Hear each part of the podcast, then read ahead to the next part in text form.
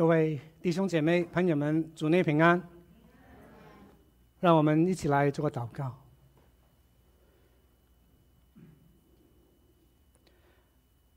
哦，慈悲忍耐的天父啊，我们感谢你，赞美你。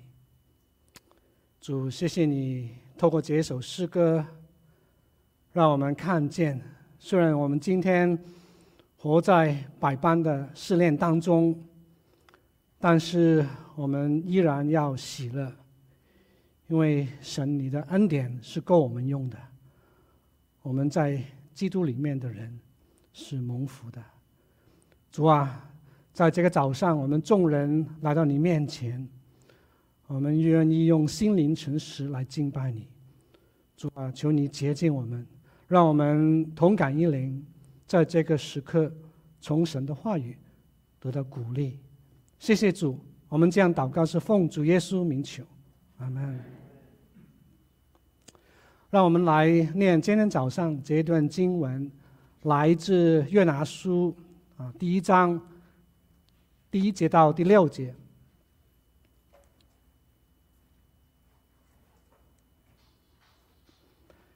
约拿书第一章第一节到第六节，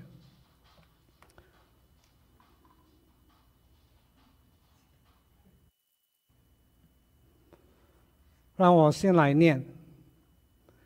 耶和华的话临到亚米太的儿子约拿说：“你起来往尼尼微大城去，向其中的居民呼喊，因为他们的恶。”达到我面前，约拿却起来逃往他施去躲避耶和华，下到约帕，遇见一只船要往他市去，他就给了船价，上了船，要与船上的人同往他施去躲避耶和华。然而，耶和华使海中起大风，海就狂风大作，甚至船几乎破坏了。水手便惧怕，个人哀求自己的神。他们将船上的货物抛在海中，为要使船倾斜。约拿已下到底舱。躺卧沉睡。第六节，船主到他那里对他说：“你这沉睡的人呐、啊，为何这样呢？起来，求告你的神，或者神顾念我们，使我们不致灭亡。”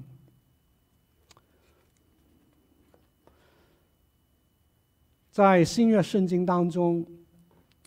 施洗约翰他曾经讲过一句名言，在约翰福音第三章三十节，他指着耶稣对门徒说：“他必兴旺，我必衰微。”那英文翻译是：“He must increase, but, but I must decrease。”这就是神的儿女。属灵生命的标志，也是神的工人谦卑服侍的心态。那问题是呢？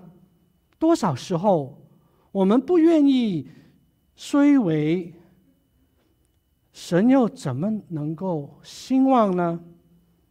那在旧约里面，约拿就是一个典型的例证了。在公元前。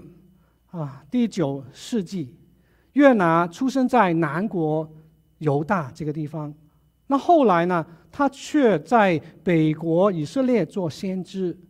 根据《列王记》十四章，《列王记下》十四章的记载，约拿本来是一位相当忠实的啊，可靠的一位先知，他也是蛮有名的。没想到他的灵性。竟然慢慢慢慢的衰退了，甚至落到一个地步是属灵的低谷。那今天早上我们来到神的殿，可能大家对这个约拿书也啊很很熟悉啊。可是到底约拿书在讲什么呢？可能有人会说，啊，这本书是关于啊这个那条大鱼啊。这本书里面其实真的提到有一条大鱼，很大的鱼啊，但是只有四次。可能也有人说这本书是有关这个逆逆微尘，但是这本书只是提到他九次。那当然，我们可以说这本书是关于啊这位先知约拿的，可是全书只提到他十八次。那到底这本书是关于什么呢？这本书最关注的。并非是那一条大鱼，也不是那座大城，更不是那位先知。这本书乃是关注那一位创造啊沧海旱地的天上的这位神。全书提到耶和华神有三十八次。那到底耶和华是一位怎么样的神呢？他要怎么样挽回那位先知约拿，挽回尼尼微城呢？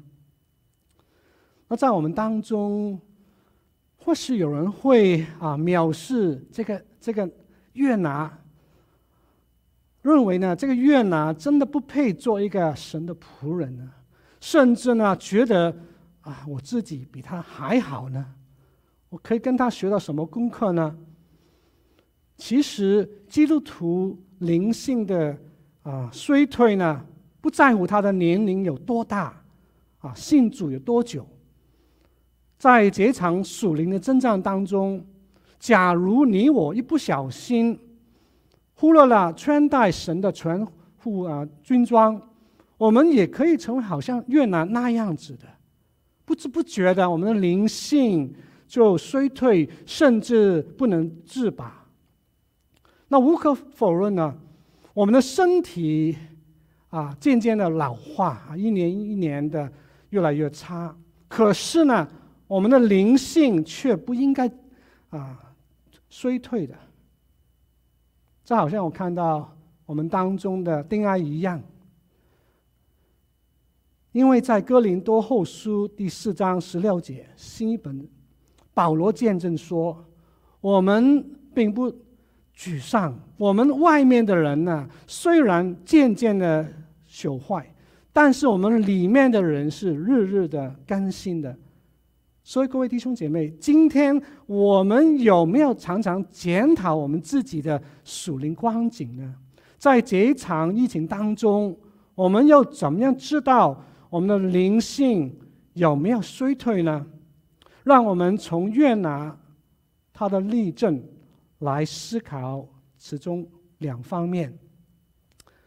那首先，第一个灵性衰退的这个迹象是什么呢？就是基督徒他因为感觉到自高自大，就违背了主的命。那耶和华的话在这卷书第一章很清楚的临到先知约拿，在第二节他说。你起来往尼尼微大城去，向其中的居民呼喊。在这里，我们看到耶和华的包括五方面。首先，神吩咐约拿呢，马上起来，啊，接受这个差遣，不可拖延呐。这是每个服侍神的人应该有的心态跟表现。就好像在罗马书十二章十一节说。殷勤不可什么？不可懒惰，要心里火热，常常服侍主。那其次，神差遣约拿到尼尼微去。从这一张地图里面，我们看到呢，当时这座大城是位于这个底加里斯河的东岸，离这个巴勒斯坦啊大约有五百英里。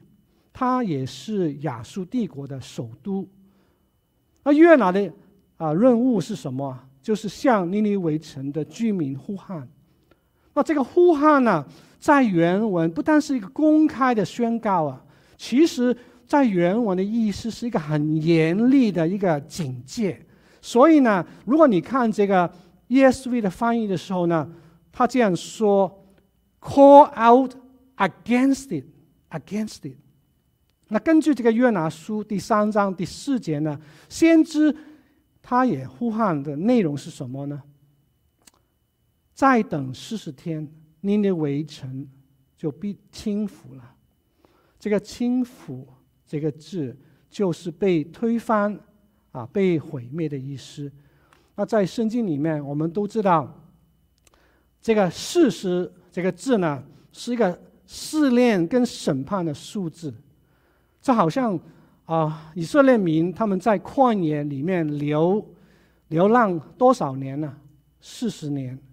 先知以利亚逃避这个耶斯比啊，走了四十昼夜，才到这个何烈山。那还有呢，在新约里面，主耶稣被圣灵引引到这个旷野，啊，接受这个啊试探，也有四十天。那为什么神要向尼尼微人发出这个严厉的警戒呢？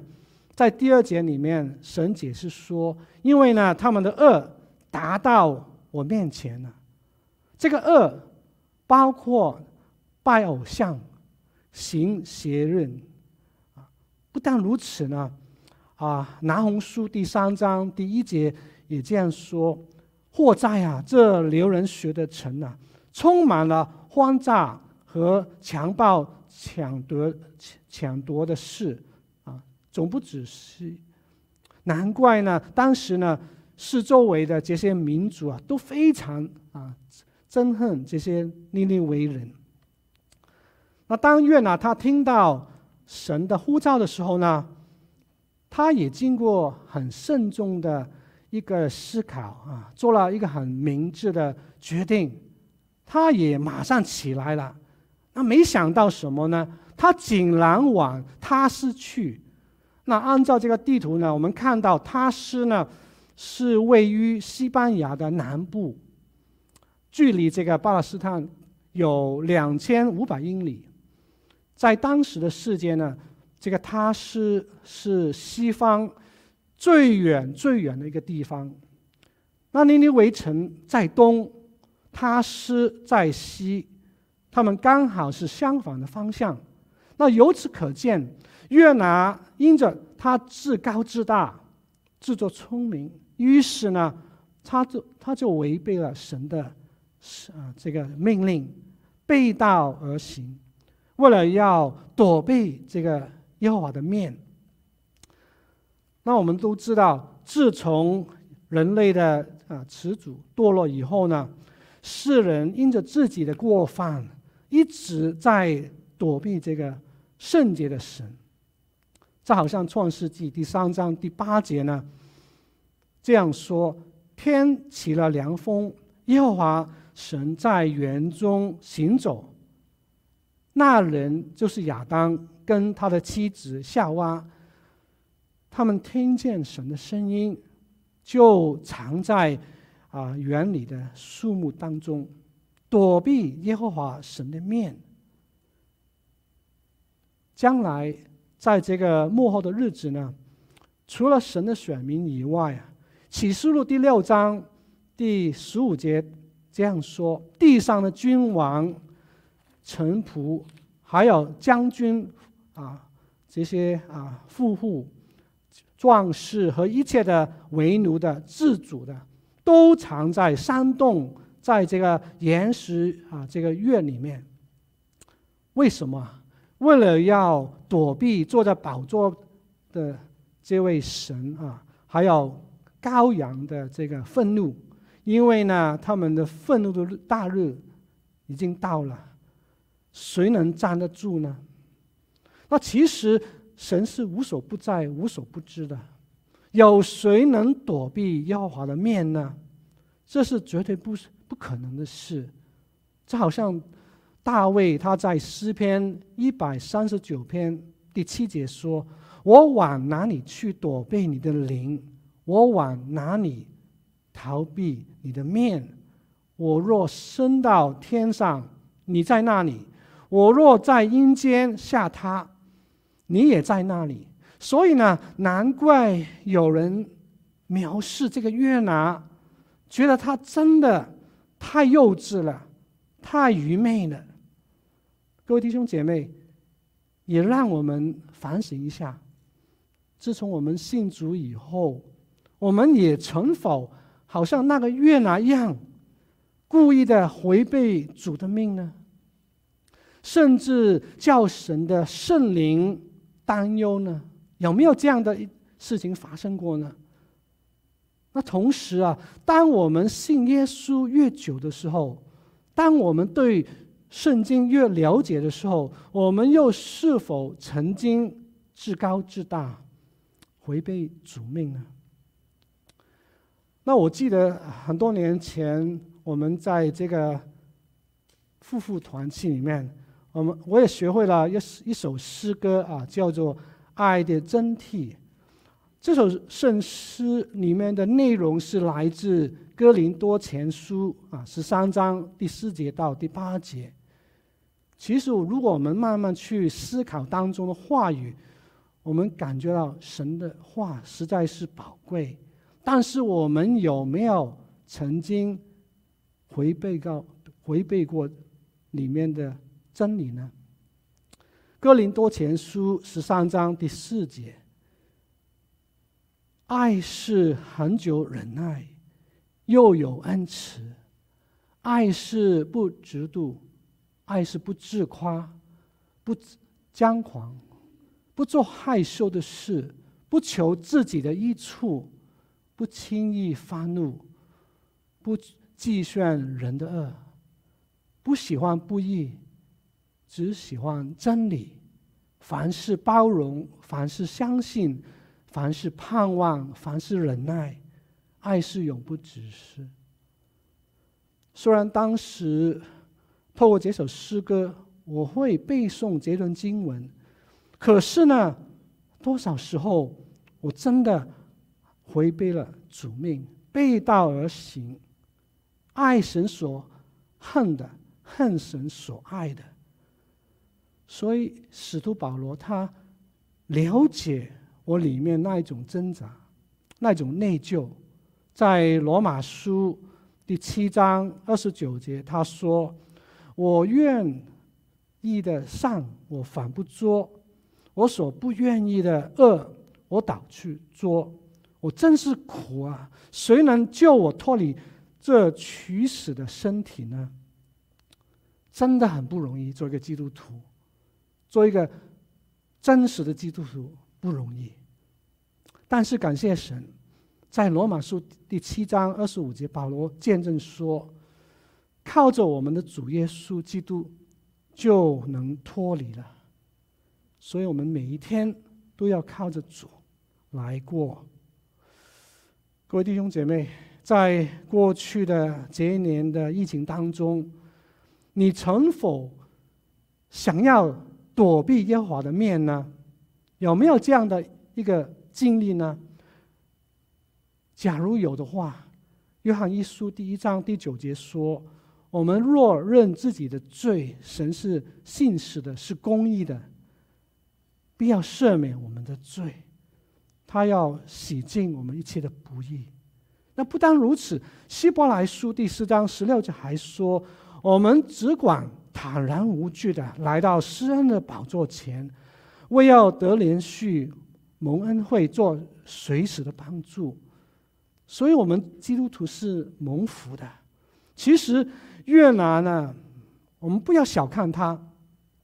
他对耶和华的认识啊，非常深入，他不是幼稚无知的，反而呢，他因着他太了解这位神了，于是呢，他开始自高自大，甚至呢违背主命。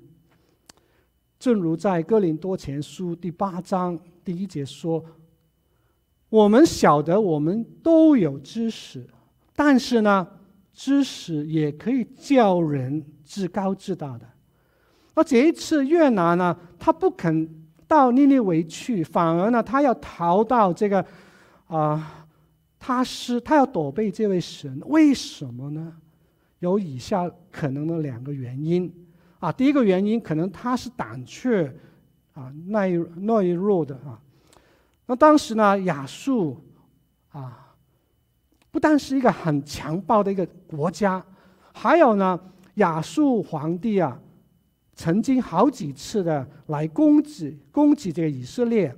所以呢，当耶和华差遣约拿要去尼尼微城的时候呢，这好像在啊第二次大世界大战的时候，神要差遣你，差遣我到日本去。传福音，请问谁肯去呢？谁要去呢？或许，或许是今天有人啊，神要差遣我们去北韩，去啊为主做见证，谁愿意去呢？所以这样呢，是否这个越南因着这样的一个一个差遣，他觉得恐惧啊，不敢到这个敌国去这样。啊，传播神的话，其实不是这样的。这个越南呢，他其实蛮有胆量的，甚至呢，他不怕死的。因为后来他愿意为船上的人舍命。那各位弟兄姐妹，今天神给我们有不同的角色，那无论我们是父母的。无论我们是做儿女的、做传道的，我们是一个平信徒，我们曾否因着怕别人的啊，怕得罪人的缘故呢？我们就不敢跟他传福音呢？我们不不敢跟他做见证呢？其实这是不应该的。这好像在提摩太后书第一章第七节，保罗说：“因为呢，神赐给我们的。”不是胆怯的心，乃是刚强忍耐、谨守的心。所以呢，我们要常常做准备，来为主做见证。那还有可能第二个原因就是呢，这个越南呢，他真的很爱国，很恨的他的敌人。这个越南，他可能就是热爱祖国，恨恶敌国。他所期望的是这个亚述啊，就好像神所说的，快快的被审判，快快的被毁灭，这样就能够保存这个以色列。约拿不想要敌国啊，还有机会悔改，蒙神怜悯啊，得蒙啊主的恩典。这位越南，他甚至愿意为祖国殉道。免得呢，有一天啊，以色列国被亚述所灭灭亡。所以越南呢，他一直抗拒神的命令，他宁愿啊出钱出力去躲避这个耶和华，绝对不要成为一个卖国贼。所以各位弟兄姐妹，今天你我不但蒙恩得救，而且呢，我们也有机会来。服侍神，这个服侍神的机会，绝非是从人来的。每一个服侍神的机会，乃是从神而来的，乃是神给我们恩上加恩的。我们的侍奉，并非是单为了教会神国的好处。其实你可以看到，神给这个约拿有这样侍奉的机会，最终。是要叫约拿他的属灵生命被建造起来，好叫他能够讨神喜悦、荣神益人。所以，我们绝对不要自高自大，甚至呢，回报回违背啊，违背主命。神说我们这样，我们就另外方向走。我们反而要以基督的心为心，免得我们的灵性渐渐的啊衰退。那还有第二个属灵啊衰退的一个迹象是什么呢？就是因为基督徒自以为是，就沉迷了睡梦当中。那当这个越南呢，他定要啊逃往他失去的时候呢，第三节这样说，他就怎么样？他就下到约帕，看到有一只船要往他失去，他就给了这个船架，上了船，要与船上的人一起去他施。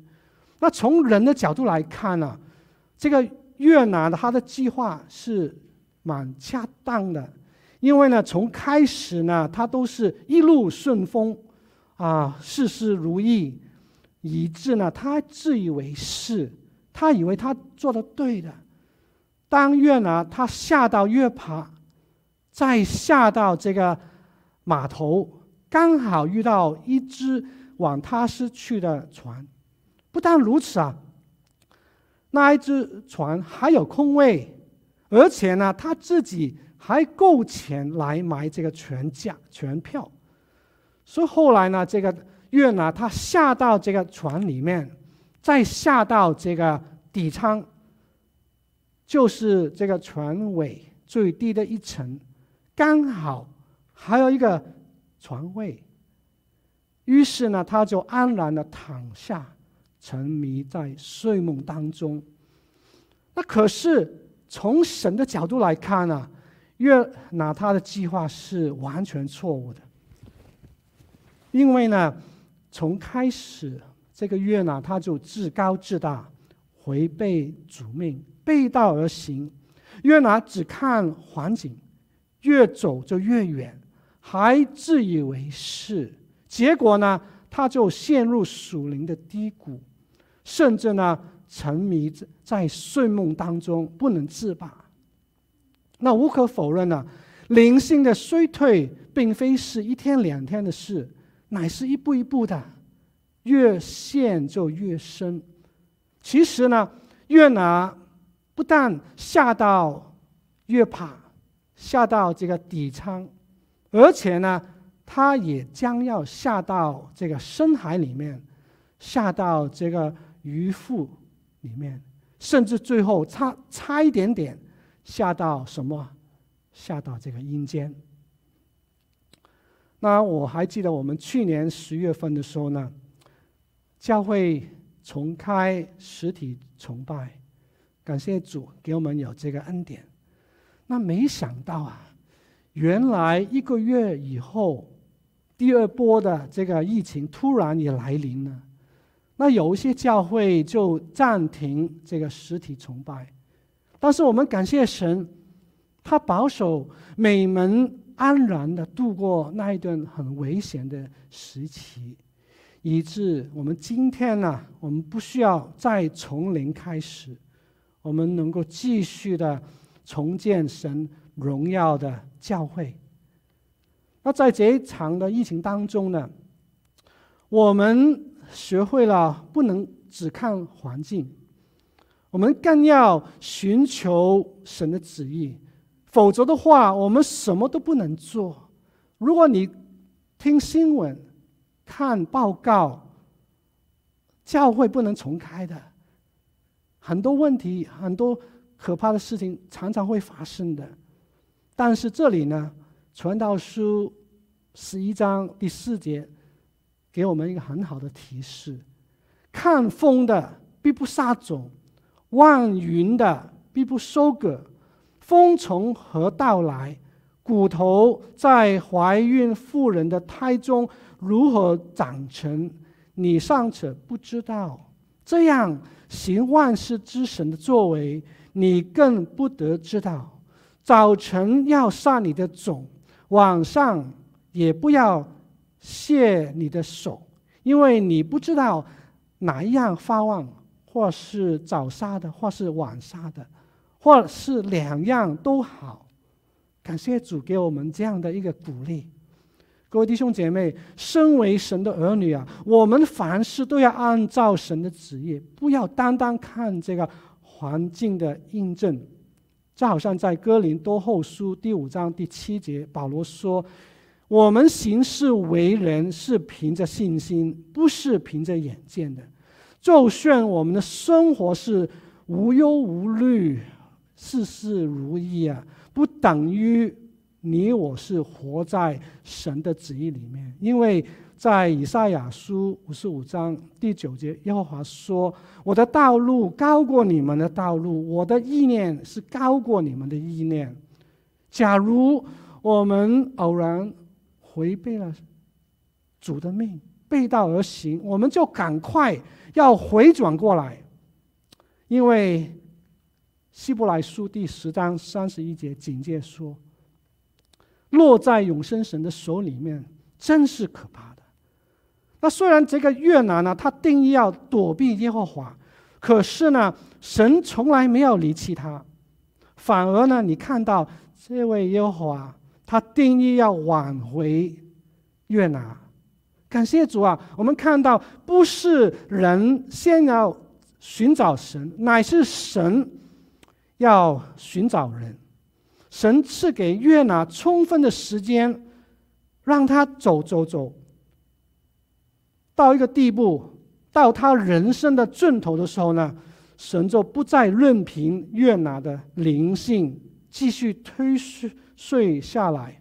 为什么？希伯来书第二十二章第六节说：“因为主所爱的，他必管教，他必管教。”那于是呢，第四节。这样说，耶和华使海中起了大风，海就狂风大作，甚至船几乎破坏了。那无无可否认啊，刮大风、起大浪，其实都是很超自然的神奇啊，不不容易的，绝非容不容易的，绝非容易的。但是呢，我更看重下一句。全几乎破坏，却没有沉船，这就是更奇妙的神迹。可是耶和华是无所不能的，他在在他没有难成的事，神就还要一连串的安排，他要一步一步挽回这个约拿，给他机会认罪悔改。那当时呢，船上的人呢，他们都非常担忧啊，看到这个风浪。更可怕的是什么？他们看到那些水手也惧怕了。这样呢，这些船客他们更怕。其实呢，那些水手他们本来应该常常经历到这些大风大浪，那为什么这一次连他们也惧怕呢？因为呢，全几乎破坏了，他们活在这个生死的边缘。第五节说，他们将船的货物都抛在海中，为要使船轻一些。可是呢，这一切都没有什么好的果效。于是呢，个人就哀求自己的神。我们看到啊，连这些非基督徒啊，这些。啊，外邦人，他们都看到有需要要求告一位神。我们看到人的尽头就是神的开始，在为难当中，人自然的反应就是要祷告神、呼求神。难怪在这个世上，我们有时候也会注意到，神容许一些苦难发生，好叫世人愿意回转。来认识这位神。那我们有机会也会坐飞机。坐飞机，我们最怕的是什么呢？我自己最怕的是突然之间有一些啊突发的突发的风浪，在那个时刻呢，无论是飞机师的心啊声调。或是空中小者的他们的这个表情啊，都会影响我们的情绪。所以呢，我们要常常祷告啊，不要等到有风浪的时候才想起这位神。各位弟兄姐妹，在这场疫情当中，我们基督徒的一举一动，其实都会影响我们身边的人，特别是身边的非信徒。他们都在看我们，看我们里面的这个信望爱是多真实的。假如最近啊，你我什么地方都去啊，连我们的口罩都不戴了，唯独什么？唯独我们教会不去。这是一个怎么样的见证呢？以后我们还能够邀请我们的亲朋好友来教会吗？在这个大风浪当中，越拿他依然的沉迷睡梦里面，为什么？有可能两个原因，一方面在肉体上，他可能真的很累很累，因为要躲避耶和华，他一直在忙在奔波，啊，到一个地步他已经精疲力尽了。那另外一个可能性就是在灵性上面，越拿他非常不满神的旨意。以致呢，他对神绝望，他很痛苦，所以落在这个属灵的低谷当中，他就沉迷睡梦里面。那各位弟兄姐妹，在过去几年里面，你我在家里面的时间肯定是比以前更多。那我们的这个灵修生活有没有更多的时间花在里面呢？我们有没有更多的时间来祷告呢？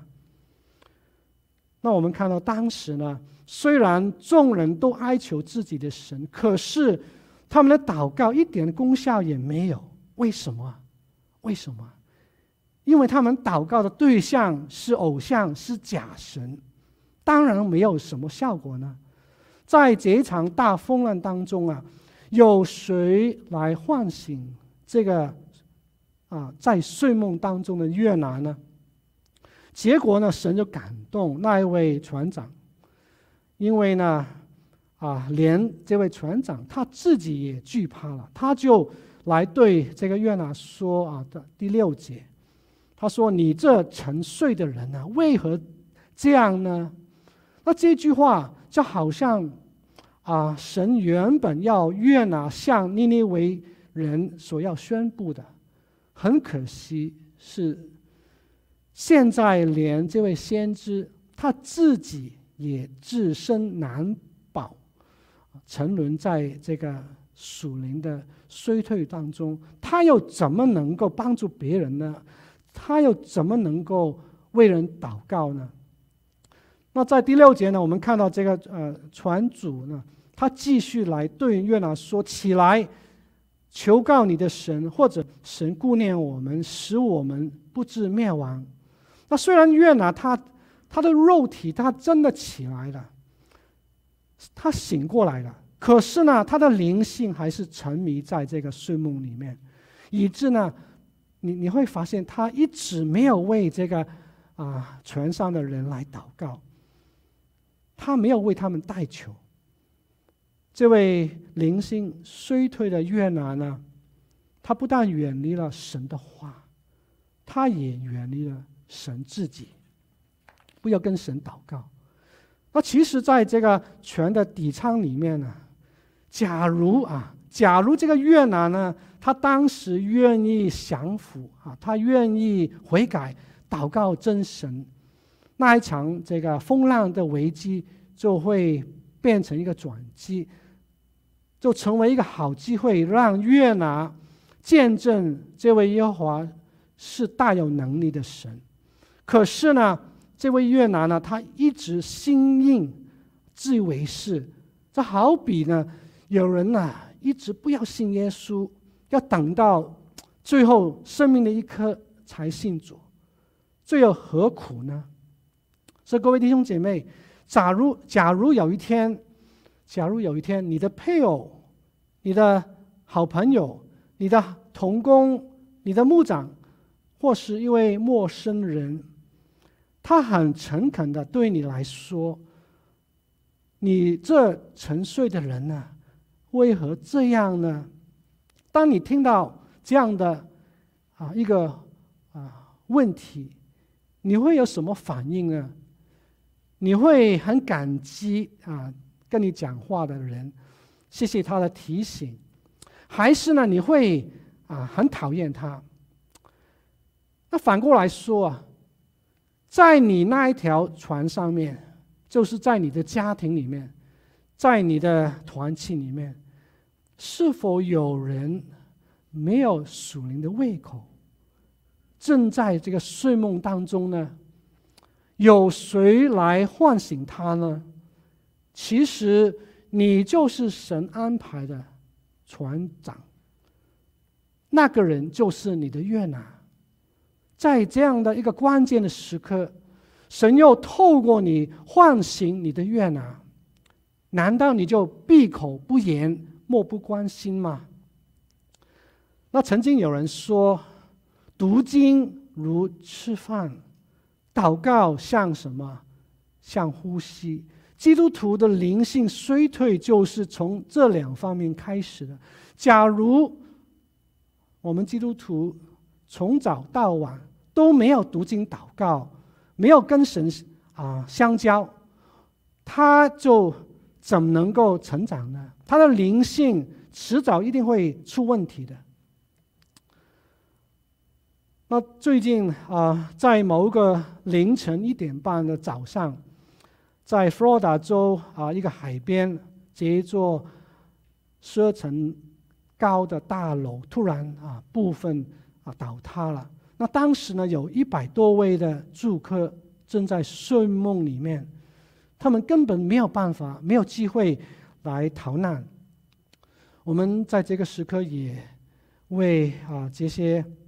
啊，丧命的人啊，为他们的家人来代祷，求神莫大的安慰、怜悯，临到他们，求神纪念他们。其实，在美国这样大楼的倒塌是非常啊罕见的，甚至在地震当中、在飓风当中，很少有这样的事情发生。那为什么这一次灾难会发生呢？原来那座大楼的这个问题呢，并非是最近才有的。根据一些专家他的初步的报告，在一九九零年代开始啊，那座大楼就一直慢慢的下沉，啊，这个速度若为啊每年啊两个 millimeter 啊，其实很小很小。但是经过那么多年，这个大楼的根基就越来越脆弱的。那各位弟兄姐妹，我们人的生命就是那么脆弱的。在这场漫长的这个疫情当中，我们有没有检讨我们的灵性？到底是否在衰退呢？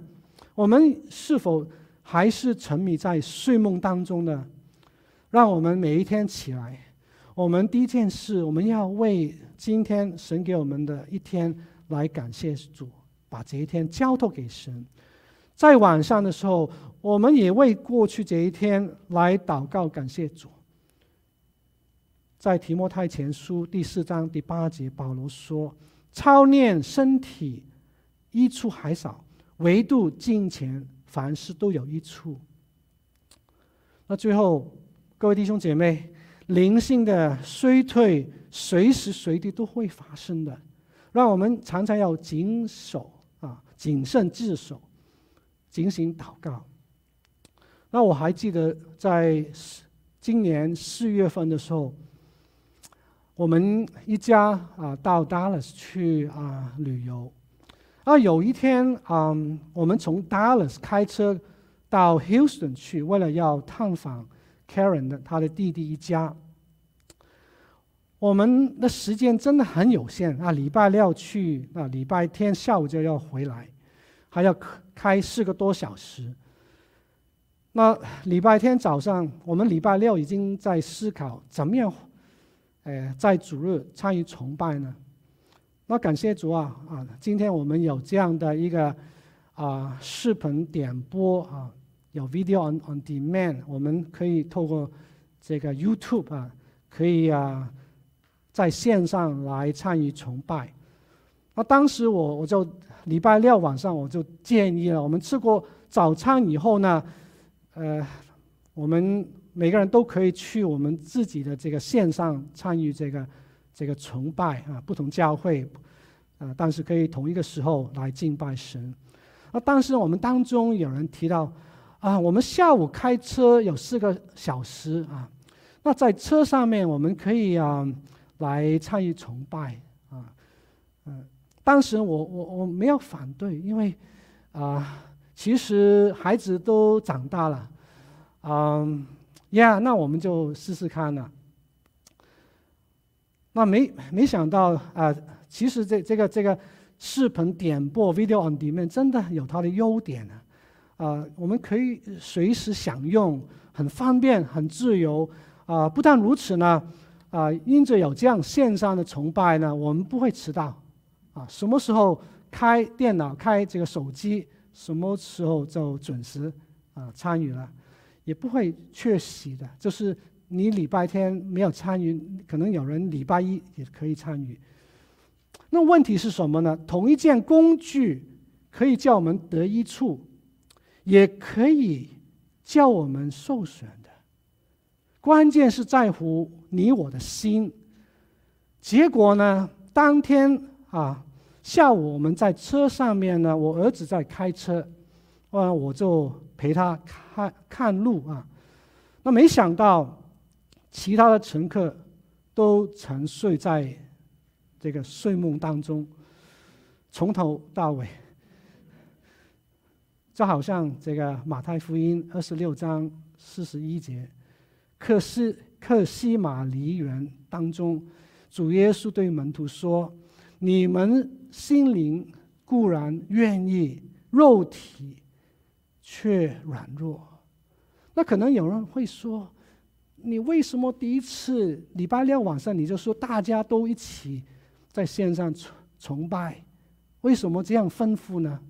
其实我也想过，有时候你你给人一点自由呢，也让我们学习当中的一些功课。我相信我们不会有第二次的，因为第二次我会提醒他第一次怎么样。这个就是神也给约拿一些空间啊，让他走走走，然后呢带他回来。嗯，其实约拿书呢，五年前谢牧师他有四堂的讲道，我没有再听他的讲道，但是呢，我自己再去了解这卷书的时候，我觉得很多。地方我可以学习的。当我们真正的去研读神的话语的时候，有很多的提醒，是自我的提醒。所以各位弟兄姐妹，神容许我这一家有这样的经历，是让我们这一家体验到线上崇拜所带来诸般的试探跟危机。它会不知不觉的带来灵性的衰退，甚至呢，使我们沉睡在梦当中。所以呢，我们要记得，我们要记得，线上的崇拜绝不能代替实体的崇拜。让我们一起来祷告。